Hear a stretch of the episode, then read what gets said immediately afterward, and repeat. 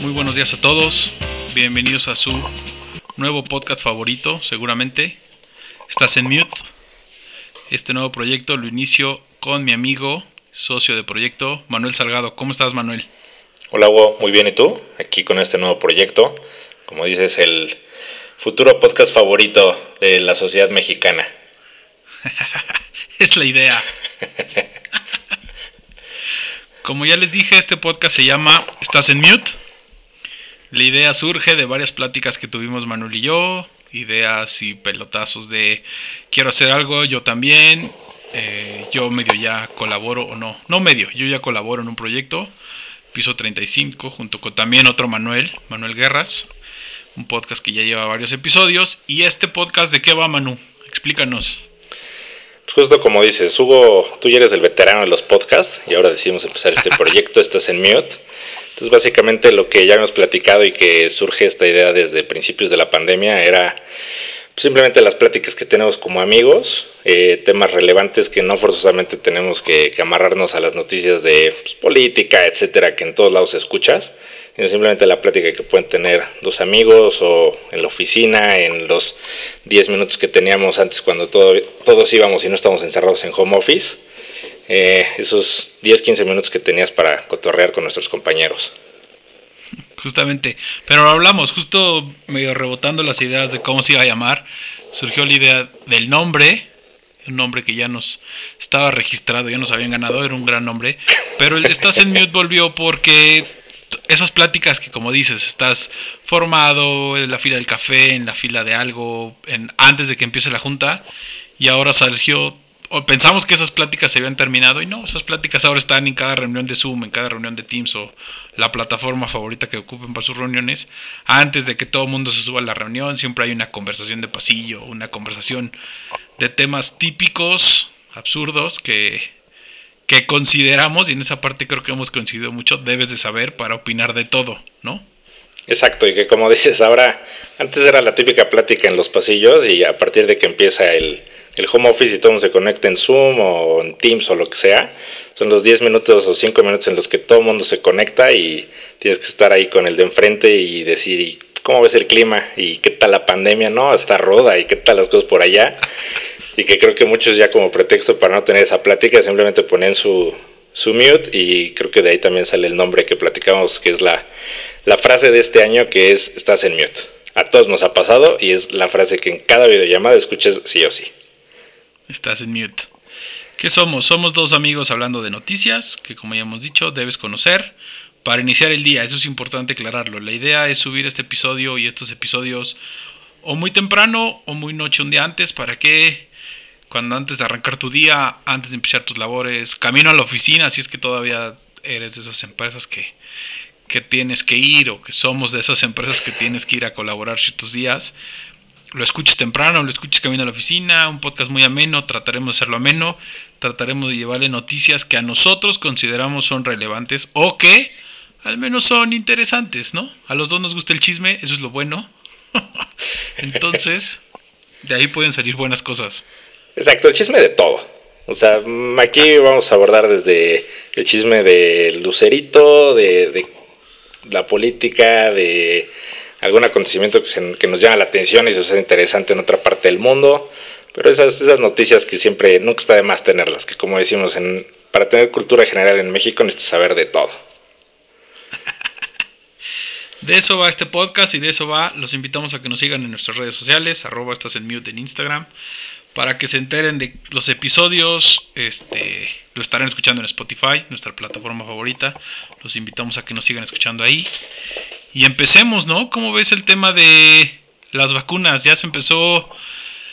Ya empezó el mundo a vacunarse contra el COVID, ese pinche virus que tenemos este año, que nos ha obligado a encerrarnos, que nos ha obligado a mantenernos aislados, y que ahorita pareciera que en el mundo, y que en México en particular esté en su punto más alto, o punto de contagio más alto, y empieza la vacuna, güey. ¿Cómo ves? ¿Qué es el tema? O sea, yo, yo, creo que es la luz al final del túnel que todos esperábamos. O sea, yo, no sé, en la empresa en la que trabajo nos encerraron desde marzo. Desde marzo prácticamente no he salido de mi casa. Y, o sea, todo el tiempo yo siempre creí firmemente de la vacuna no va a tardar mucho porque el mundo está concentrado en este tema y sí o sí van a encontrar una vacuna rápido y pues, la verdad es que yo sí era de los optimistas que pensaba que iba, que iba a estar antes, tipo noviembre. Se retrasa un poco, pero pues como dices, finalmente está la vacuna que finalmente la primera vacuna que sale ya al mercado y bajo cierto procedimiento eh, es la de Pfizer, que pues tiene ahí sus temas de que necesitas una ultracongelación de menos 70 grados centígrados, una vez que la sacas solo tiene 5 días, y pues que parecía que es la solución, pero pues también creo que, no, no sé tú Hugo, pero yo he visto como, al menos en, en mi círculo de conocidos, gente que aún ya sabiendo que está la vacuna dice, la verdad es que yo no me lo voy a poner luego, luego. ¿Tú qué harías? ¿Te la pones o no? Exacto, eso es lo que te iba a preguntar. ¿Eres del lado de los que dice ni madre, ese es un chip y nos van a controlar el gobierno? Más de lo que ya hacen a través de nuestros celulares. No solo el gobierno, las grandes empresas, Amazon nos va a controlar a través de ahí. O eres de los que dice yo me formo primero en la fila y quiero mi vacuna ya. Que, sí, a ver, que la teoría, yo diría, la principal promotora de, de la teoría de nos van a controlar es nuestra estimadísima Pati Navidad.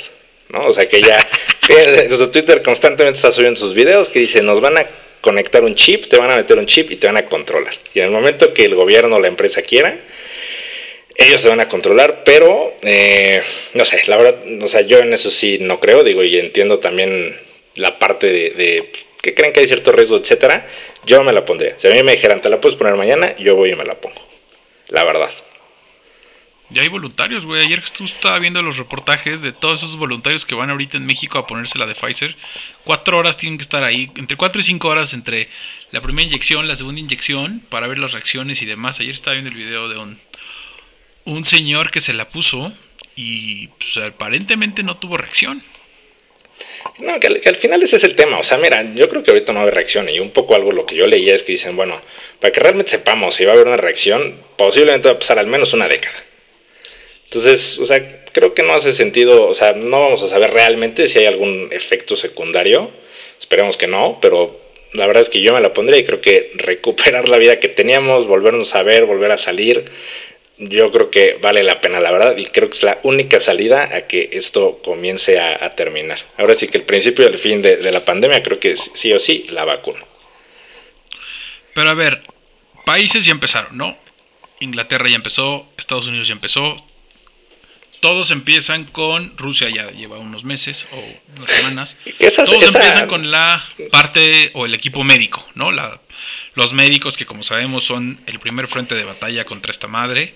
Son los primeros que se están partiendo la madre, que se están rifando, que están ahí en el día a día. Y creo que sí son los más beneficiarios de esto y que son a los primeros que se les debe de poner. Claro. Luego vendrá toda esa sociedad, toda esa gente mayor y demás.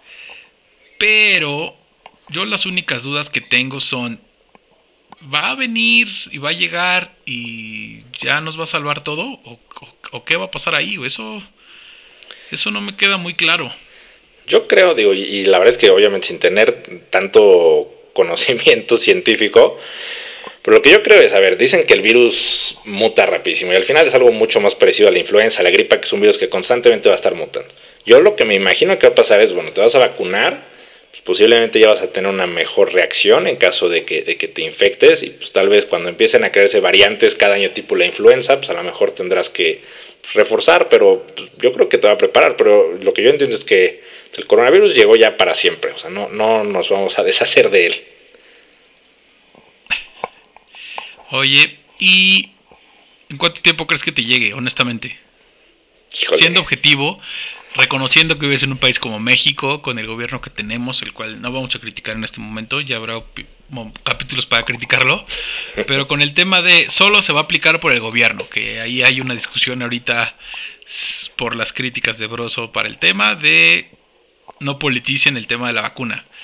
Conociendo este gobierno, ¿cuándo calculas que te llegue? Y dado que ya salió, como ya dije, los periodos de vacunación, porque primero pues son equipo médico, personal médico, no equipo, personal médico.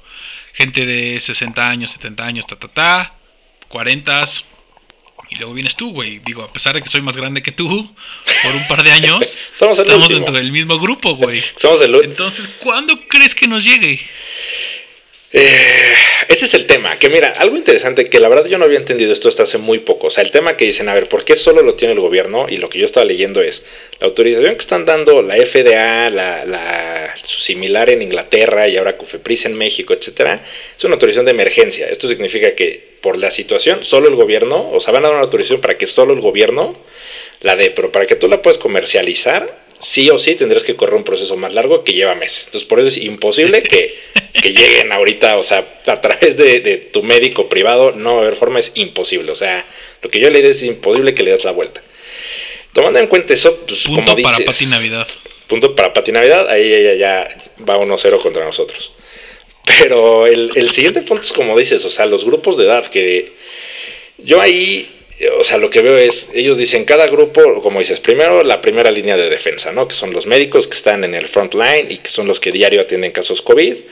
Este, después los mayores de 60, después los médicos que a lo mejor no son primera línea, pero al final pues, son médicos y de alguna forma tienen cierto contacto y va bajando. Pero yo veo que cada etapa, pues en teoría tiene un mes y yo dudo mucho, la verdad, que la eficacia de, pues, nuestro sistema de salud haga que tipo en un mes tú vacunes a toda la población de 40 a 50. Entonces, yo creo que se va a ir rezagando. O sea, vas a tener grupos rezagados.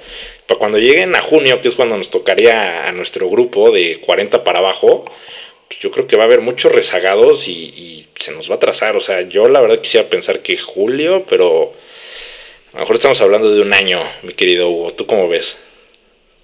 Pues ya Estados Unidos dijo hoy que prevé que terminar todo el programa de vacunación finales del otoño próximo. Entonces, ¿qué es octubre, noviembre, no?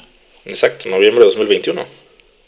Exacto, güey. Entonces, está mal y tal vez mucha gente me va a criticar por eso, pero siempre Estados Unidos es una buena referencia para tal.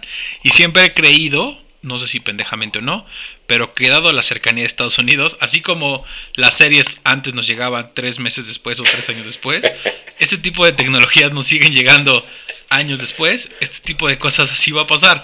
Toda la gente hay que tomarlo la referencia de, en Estados Unidos terminaron en esa fecha, México va a terminar tres, cuatro meses después, güey. Así pasa todo. Mínimo, no, mínimo. O sea, y hablas de eso, no sé, Disney Plus nos llegó un año después. Entonces, este, a, la, fecha todavía, no estamos tan a la par como creemos, la verdad, muchas cosas así, pero salvo que tú eres tu Roku, llegó un año después. Ese es otro tema, güey. Pero ese es un tema importante. Pero sí, o sea, esa es mi referencia para muchas cosas. ¿Cuándo sale en Estados Unidos? O sea, ¿cuándo sale ahí? Puta, a ver cuándo nos llega a nosotros. Y así va a pasar aquí. La vacuna ya empezaron allá. Aquí todavía no empiezan. O sea, empezaron las pruebas, pero no oficialmente. El gobierno no ha dicho, a ver, esta es la primera vacuna para el primer médico todo el show, como fue hoy en Nueva York o fue hace unos días en Nueva York. Eso no ha pasado aquí. Entonces, cuando pase eso en Estados Unidos, vamos a ver cómo, cómo termina aquí, cuántas vacunas llegan, cuántos no. La verdad es que yo quiero ser optimista. Este, quiero decir ya, por fin me va a llegar mi vacuna, voy a salir y voy a poder abrazar a mi mamá, a mi papá, a mis suegros. Pero lo veo difícil, cabrón. Entonces, seamos optimistas. Lo único que puedo decir es gente aguante. Manuel aguanta. ya no dijimos mucha introducción, pero güey, tú llevas ocho meses de pandemia encerrado con unas gemelas. Está cabrón. Sí, tal cual. Tengo gemelas y, yo sí me he echado toda la pandemia encerrado. Mi esposa ya sí sale a trabajar. Pero pues igual, o sea, el fin de semana aquí estamos encerrados. Estar encerrados con dos niñas de, de dos años no siempre es lo más fácil. Pero pues como dices, yo creo que es aguantar. Que, ahora otro punto que he pensado, digo, a ver cómo tú lo ves. O sea, supongamos que nosotros somos el último grupo y pues va a tardar en que nos llegue. Pero si dijeras, bueno, al menos eh, ya está vacunada mi mamá, porque pues ella sí entra dentro de los primeros grupos, ya están vacunados tus suegros, o sea, la gente mayor riesgo. Tú ya te abrirías a salir un poco más, digo, con precauciones, con tu careta, con, con tu cubrebocas, etcétera. Pero no sé si es una solución intermedia de decir, bueno, si los grupos de riesgo y ya empiezan a, vacunarse, etcétera, ¿te aventarías ya al menos en un restaurante o algo o seguirías hasta que te la pongas? Eh, es que en esa parte, o sea, creo que sí hemos vivido pandemias diferentes. Yo sí he salido más a restaurantes, he ido a desayunar varias veces. No es un tema recurrente, pero sí. O sea, la verdad es que yo sí he salido, entonces sí, como que sí me atrevo, ¿no? Sí he hecho dos, tres reuniones, no grandes, dos, una pareja, otro matrimonio hemos ido a casa de otro matrimonio. Entonces, creo que teniendo la vacuna, las personas que yo considero son más vulnerables, me aventaría a salir más. O sea, no, no como antes, güey. O sea, no de irme a una fiesta de 10 personas, la neta. Pero sí ya con una confianza, sí me puedo ir a una reunión de cuatro amigos, ¿no? Ahí sí me abriría más. Porque pues ya sí me va a dar, pese a que estoy todo gordo y que tengo problemas de todo seguramente. Creo que la libraría, o quiero pensar que la libraría, güey. O ya no sé, ya viste a Poncho de Nigris cómo se está quebrando, güey, con el COVID en sus historias de Instagram. Sí, ese es el tema. O, mira, el cine. El cine que es, que es el tema que yo creo que está siendo más afectado y nadie se atreve a ir a meterse a una sala de cine. ¿Te irías a meter a un cine ya bajo esa idea o todavía no? Yo creo que sí, me urge ir al cine. Me quedé sin ver Tenet, carajo, entonces me urge. Pues yo también creo que ya, una vez que tuviéramos, o sea, como los familiares cercanos, que a lo mejor de mayor riesgo, etcétera, o sea, como dices, yo que sí estoy encerrado, a lo mejor sí diría, pues justo veo a lo mejor a unos amigos en una casa o a lo mejor voy a un restaurante, que la verdad es que prácticamente no lo he hecho, que también es porque no es fácil con dos niñas de dos años porque ellas no entienden el no toques. Pero a lo mejor ya, ya empezaría a tener un poco más de ciertas libertades, obviamente con precauciones y sin perder el control. Si al menos sabes que ya la parte de riesgo empieza a estar vacunada. Oye, y ahora que mencionabas cine, ¿qué opinas de los audios que salieron hoy de Tom Cruise, güey? Sí, para los que no sepan, hoy encontré en Twitter, era trending topic Tom Cruise, que siempre es mi forma de seguir las noticias que me interesan. Y lo que salió fue simplemente audios que seguramente alguien de su producción filtró de Misión Imposible 7, que pues, obviamente está haciendo las películas afectadas que se encierran, pero tienen casos COVID y tienen que volver a parar toda la producción donde básicamente son dos minutos y medio donde Tom Cruise pierde el control total y le grita de todo a un par de personas porque entiendo que lo que pasó fue que rompieron las reglas y salieron 12 o 13 casos de COVID y hubo amenaza de separar totalmente la producción de Misión Imposible 7. Entonces, pues básicamente les dice de todo, palabras altisonantes en inglés, etcétera, donde les dice que él carga con el peso de toda la industria, que tiene que seguir avanzando y seguir generando empleos, porque si no, Hollywood se va a caer a pedazos. Creo que está exagerado en ciertas cosas, pero creo que de fondo sí tiene razón, güey. Y lo hemos visto en otros aspectos que nos gustan, los deportes, por ejemplo o sea, vimos las medidas que tomó la NBA para encerrarse y poder terminar su temporada. Hemos visto los pedos que tiene el NFL. Creo que el decir en una producción tan grande como es una película de Hollywood, como es Misión Imposible, con los millones que están en riesgo, güey, con lo que ya vieron, o sea, traen un antecedente de ver todas las películas que se grabaron antes de la pandemia, que se iban a estrenar y que valieron madre. O sea, películas que no van a recuperar ni en las plataformas digitales ni en DVD. Muy seguramente todas esas películas que salieron ahorita se van a reestrenar después de la pandemia para tratar de recuperar algo. Y creo que parar una producción de ese tamaño por tres, cuatro irresponsables que dijeron, me vale madre, voy a ir a hacer esto y me enfermé de COVID y traigo a la producción, porque además son producciones que están enormes y que están encerradas completamente, o sea que sí tienen una cierta de ciertas medidas para encerrarse, para poder terminar la producción, para sacar la película y que por cabrones así paren todo, una película de millones esté en riesgo, o sea, no sabemos lo que gastan o lo que cuesta para una producción de ese tamaño dos, tres días. Y no se va a parar así, se va a parar cinco días por lo menos en lo que le hacen pruebas a todos, saber que ya salieron los primeros positivos negativos, que son falsos negativos, lo que sea. Parar eso, retrasar eso, creo que de fondo sí tiene un punto, repito, medio exagerada en ciertas cosas y la chingada. Pero hay una parte donde dice, güey, hay familias que están perdiendo sus casas, hay familias que están perdiendo esto. Y, o sea, lo pones en un contexto general y sí es muy cierto, güey. O sea, sácalo de Tom Cruise, llévalo a un contexto donde una empresa trata de tener las medidas y por tres cabrones que les vale madre hacen una fiesta enorme, se contagian, traen el virus a la empresa, ¿cuánta gente ahí se contagiaría y la empresa está haciendo el esfuerzo de tratar de tener un orden? O sea, lleva al otro contexto más real o más aterrizado a un contexto que nos toca más cercano y creo que sí hay un punto ahí de razón para él, güey, no sé, ¿cómo ves? Sí, la verdad es que coincido. O sea, como dices, o sea, creo que, digo, es lo típico, o sea, pierde el control y obviamente alguien aprovecha y dice, lo voy a grabar porque es la nota. Pero sí tiene cierto punto, o sea, y es parte de lo que él dice en ese audio. O sea, dice, ustedes no entienden que yo todas las noches tengo llamadas con los estudios, este, con los productores, pues con todos los que tienen metido lana ahí, o sea, y que al final son proyectos multimillonarios donde todo el mundo tiene intereses, esperan ganancias, generan miles de empleos este, alrededor de una película que él dice, oye, por la responsabilidad de tres, cuatro personas que lo hicieron, o sea, yo no puedo seguir parando esto y tal cual lo que él hace es los amenaza en ese momento, dice, tú, tú y tú lo vuelven a hacer y se me van. Eso lo audio, entonces lamentablemente no lo podemos ver, pero, o sea, sí se ve que estaba furioso, o sea, yo creo que está frustrado justo y toda la presión que debe estar cargando de, de el tiempo que ya llevan retrasado, de no saber si la van a poder estrenar o no. Eh, pero la verdad es que creo que tiene un punto. Como tú dices, o sea, en todos los deportes, en la NFL lo vimos, la primera semana de la NFL, con todas las medidas que ellos habían dicho, a la mitad de los entrenadores les valió madres lo que les había dicho la NFL de usar cubrebocas, etcétera, y pues tuvieron que empezar a decir, bueno, cada quien que no lo use, tú directo de tu bolsa te vas a llevar, no sé, 100 mil dólares, más el equipo otros 100 mil, y así hasta que lo entendieron, porque si no, te paran una industria completa por 3, 4 personas que no hacen caso. Tom Cruise en su papel de Ethan Hawke, Ethan Hunt. Ahora sabemos por qué Katie Holmes se divorció de él, Ahora podemos entender el trauma que, subió, que, sufrió Katie Holmes y que generó un divorcio. Si así te ponían los pleitos, ya me imagino. o desde antes, güey. ¿Cómo se llamaba su primera esposa? Nicole Kidman. Nicole Kidman, güey. Sí, también Nicole Kidman. Pero bueno, ese es un tema importante, habrá que ver qué sale. Creo que en conclusión estuvo bien. Y otros puntos que también vamos a tratar en este podcast y que nos gustan bastante son los deportes. Creo que a ambos nos encantan. Mm, repetimos, y no sé si lo dijimos al principio o no, no tratamos de dar la opinión periodística más informada, pero sí la opinión más clavada de lo que nos gusta.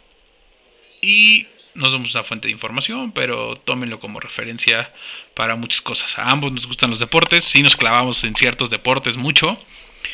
En principio creo que la idea era hacer un podcast solo de deportes y vimos que no éramos tan clavados, entonces dijimos vamos a extenderlo o ampliarlo más el horizonte. Y justo en, temas de deportes, ¿cómo viste la final, güey? ¿La viste o estabas viendo la NFL? Eh, el partido de ida no lo vi, que fue 1-1. Eh, el partido de no lo vi, el partido de vuelta sí lo estuve viendo al mismo tiempo que veía la NFL, donde León gana 2-0 finalmente. La verdad, o sea, de lo que vi se me hizo bastante aburrido. O sea, de por sí ya no es lo mismo sin aficionados, sin público, etcétera, por más que Fox Sports le meta el, ruido a los aficionados. Se me hizo aburridona, se me hizo lenta, muy al estilo Nacho Ambriz, creo. O sea, cuidarse mucho, estratégico, etcétera. ¿Tú qué tal? Muy la narración de Orbañanos si le metes gol, güey. ¿Qué opinas de esa frase? Cada que veo a Raúl Orbañanos o cada que le escucho en un programa, me da mucha risa uy, si lo metes gol. Madre, güey. O sea, en este caso yo creo que fue lo más entretenido. O sea, sus frases esta vez fueron lo más entretenido porque la vez que no hubo mucho que sacarle al partido, ¿eh? Mucho nada, más bien no hubo nada. Este, creo que más bien el chisme del fútbol mexicano se lo llevó ESPN y Héctor Huerta con su amaño, no amaño, dije, no dije del Cruz Azul, ¿no?